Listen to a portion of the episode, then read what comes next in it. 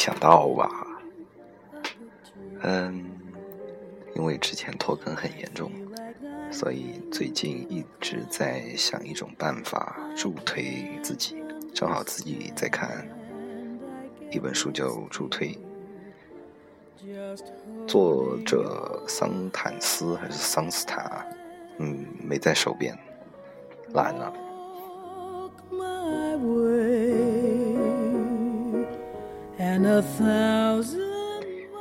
那就说，既然最近很爱失眠，那就考为广大失眠的朋友做点贡献吧。在失眠的夜里，我来给你念念故事，就像我们小时候长辈在床边给大家念故事一样。希望这样的形式你会喜欢。主要最最最最主要的目的还是为了让自己不拖更。当然，之前的正常节目还是会在坚持每周更新。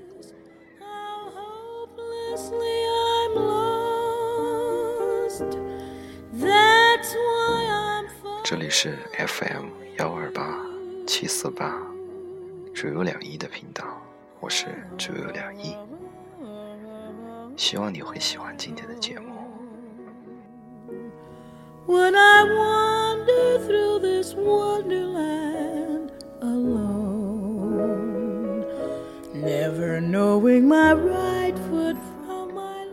那做一个催眠的节目，主要是念念一些故事吧。最近看了一下《伊索寓言》，就决定。将系列故事跟大家慢慢分享，最重要的是注入灵魂。希望你会喜欢这样的形式。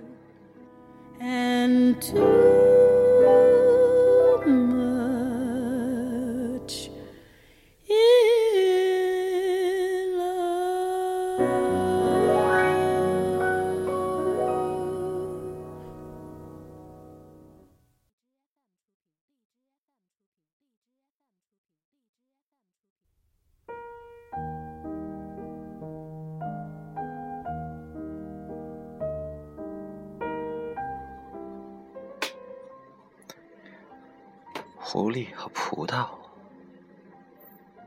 饥饿的狐狸看见葡萄架上挂着一串串晶莹剔透的葡萄，口水直流，想要摘下来吃，但又吃不到。看了一会儿，无可奈何的走了。他边走边安慰自己说：“这葡萄没有熟，肯定是酸的。”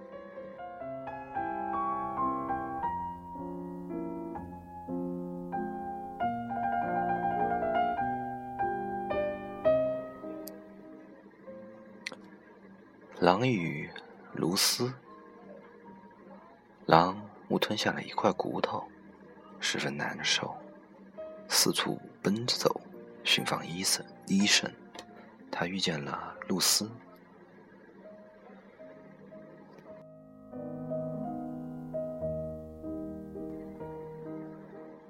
谈定了酬金，请他取出骨头。露丝把自己的头伸进狼的喉咙里。叼出了骨头，便向羊便向狼要约定好的赎金酬金。狼回答：“喂，朋友，你能从狼嘴里平安无事的收回头来，难道还不满足吗？怎么还要讲报酬呢？”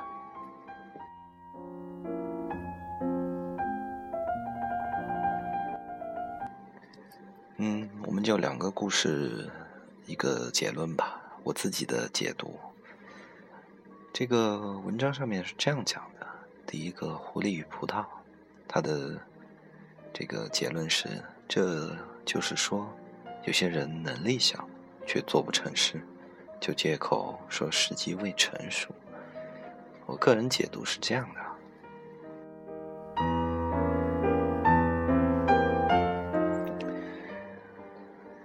我觉得每个人都有这样的叫叫将失败合理化的一个心态。我在之前跟大家分享的节目里面也有说过这个观点。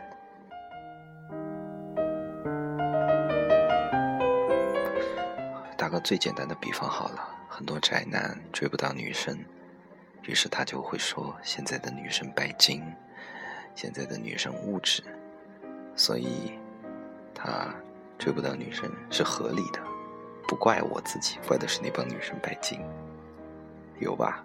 这个你很能感受吗？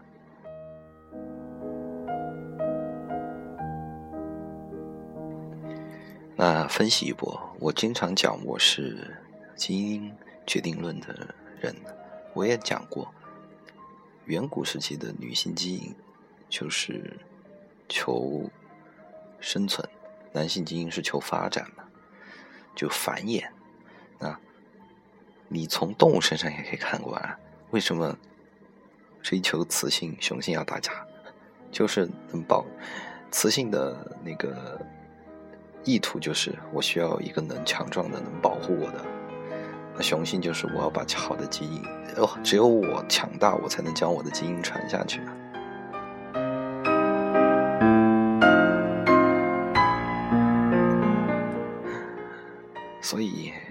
失败最好。也要从自己去找原因，当然我也不愿意是有的，但是我们不能把这种失败合理化作为借口，因为这样的话，永远还是你永远就会觉得全世界都是错的，你永远是对的。哦，万一事实不是这样呢？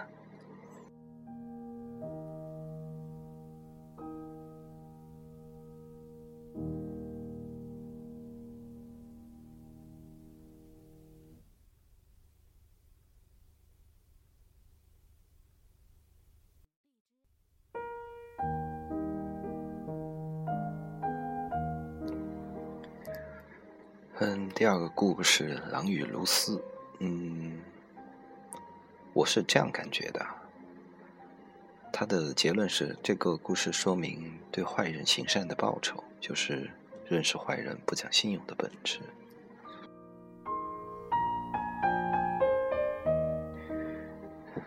我作为销售岗这么久了，这个故事告诉我，告诉我最大的。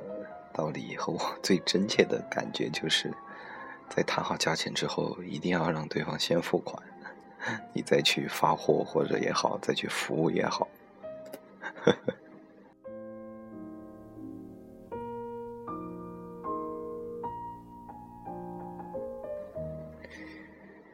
因为在现代社会，我也说过了，就是大家已经不已经不是一个善的。这么一个大趋势了，而是恶的趋势更多一些。大家其实互相不信任，为什么？合同，合同就是因为的互相不信任，才大家需要订一个契约，然后你不执行的话，我可以拿着这个契约去告你，去要回我应该得到的东西。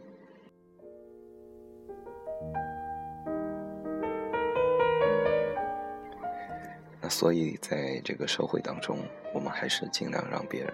虽然我很愿意去相信别人，但是如果是第一次见面或者第一次合作的这种人，我建议还是先付款再服务，或者先付款再发货吧，因为你不知道对方是好人还是坏人。当然，首先你要确定你是一个讲信用的，他只要付款了，我就一定会给他这样做的。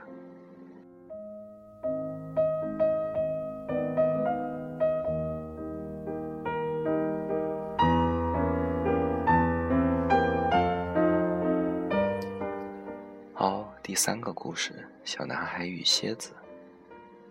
有个小男孩在城墙前捉蚱蜢，一会儿捉了许多，忽然看见一只蝎子，他以为是，他以为也是蚱蜢，便着两只手去捕捉它。蝎子举起它的毒刺，说道：“来吧，如果你真的敢这样做，就连你的捉的蚱蜢也会通通吃掉。”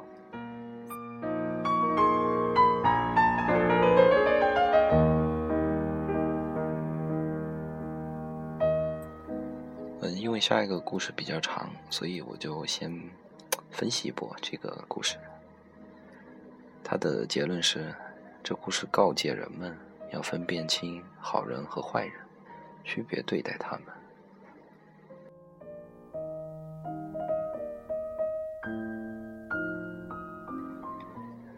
这结论看得我一脸懵逼呀，什么意思啊？然后我想了半天，是我个人解读啊。如果你有更好的解读，可以来和我讨论。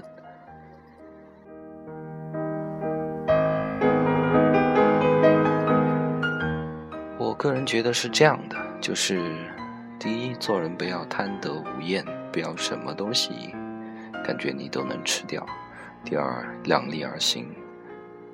你可以这样去换一个思考去想：如果这个小男孩手上有一把镊子或者有一把钳子，他是不是就可以搞定这只蝎子了？但是他只有一双手，他去捉它，他他就一定会中毒。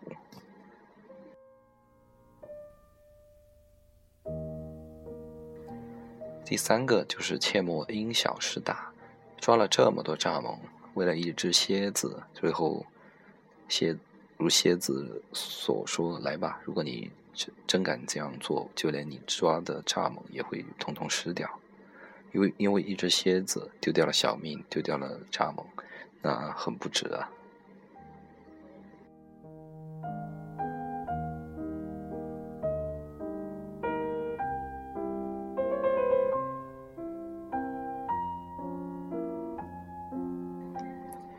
这又涉及到上一期节目的求真求存，那这个不是求真了，这个就是求存伟大。反正好死不如赖活着，赖活着，就这个可能不恰当，但是也是体现了怎么说呢？量力而行吧，几斤几两，自己掂量掂量，再去干可以干到的事情。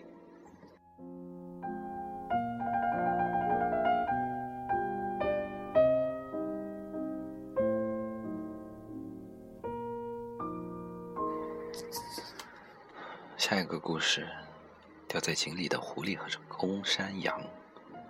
一只狐狸失足失足掉进了井里，不论它如何挣扎，仍没法爬上去，只好待在那里。公山羊觉得口渴极了，来到井边，看见狐狸在井下，便问他井水好不好喝。狐狸觉得机会来了，心中暗喜。马上镇静下来，极力赞美井水好喝，说：“这水是天下第一泉，清甜可口，并劝山羊赶快下来与他痛饮。”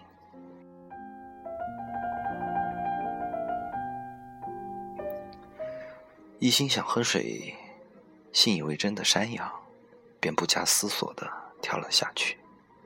当他咕咚咕咚痛饮完后，就不得不与狐狸一起共商上井的办法。狐狸早有准备，他狡猾地说：“我倒有个办法，你用前脚趴在井墙上，再把脚竖直了，我从你后背跳上去，再拉你上来，我们就都得救了。”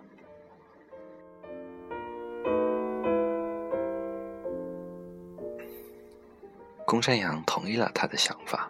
狐狸踩着他的后背，跳到他的背上，然后再用力从脚上一跳，跳出了井口。狐狸上去以后，准备独自逃离。公山羊指指指责狐狸不守信。狐狸回过头对公山羊说：“喂，朋友，你的头脑如果像你的胡须那样完美，你就不至于。”在没看清出口之前，就盲目的跳下去。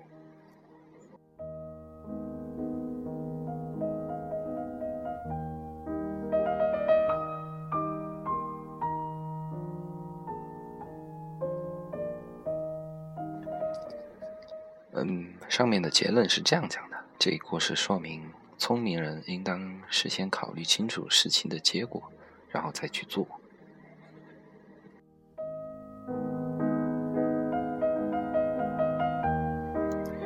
想这是大多数人都会这样去看了这个故事之后的想法，第一想法吧。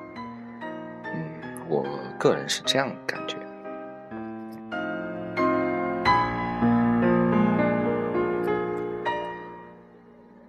正好，你不觉得这个很像当今我们社会当中很多被骗的人吗？比如说，打个比方，哎，我们前段时间应该都会看到的一个骗局吧，就是会发短信或者在网络上公布一个信息。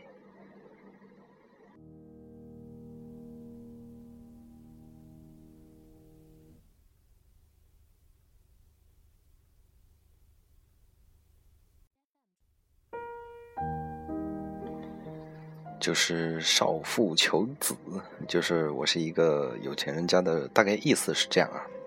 我是一个有钱人家的少奶奶，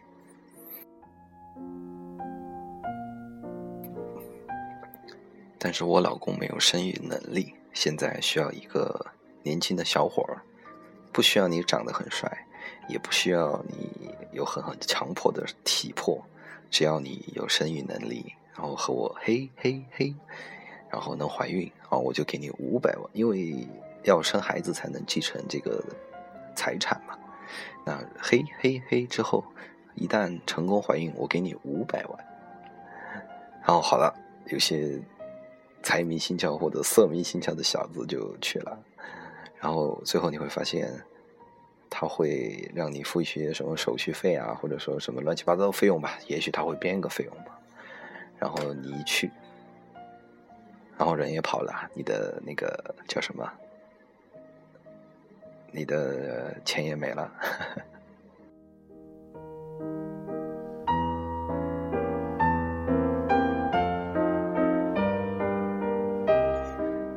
就像文中的狐狸说的：“这个井水好好喝，好好喝，但你又很渴很渴。”他就是用这种大的利益诱惑，然后迫使你去你。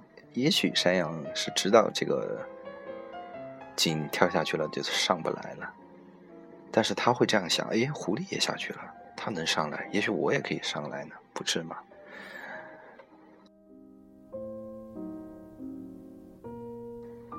其实也跟故事点题讲的差不多，但是它里面我觉得没讲全。他所谓的聪明人，聪明人是指。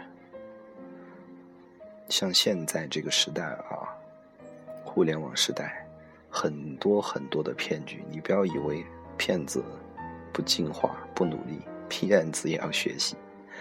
那怎么去识别或者识破骗子的这种骗局呢？那就是要将你自己的认知更加的扩大化，然后你才会明白他到底在玩什么东西。或者你可以看出其中的端倪，你不一定全盘能看明白。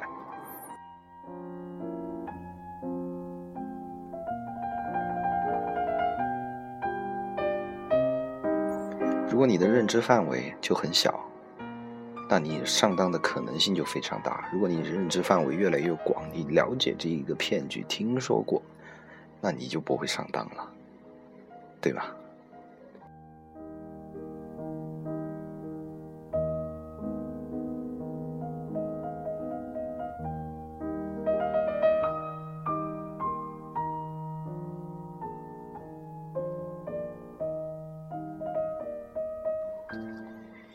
的，时间也差不多了，嗯，今天故事的分享就是这些，希望你会喜欢，希望这个时候你已经进入了梦乡。我是主有两亿，对正在收听我声音的你，轻轻的道一声晚安。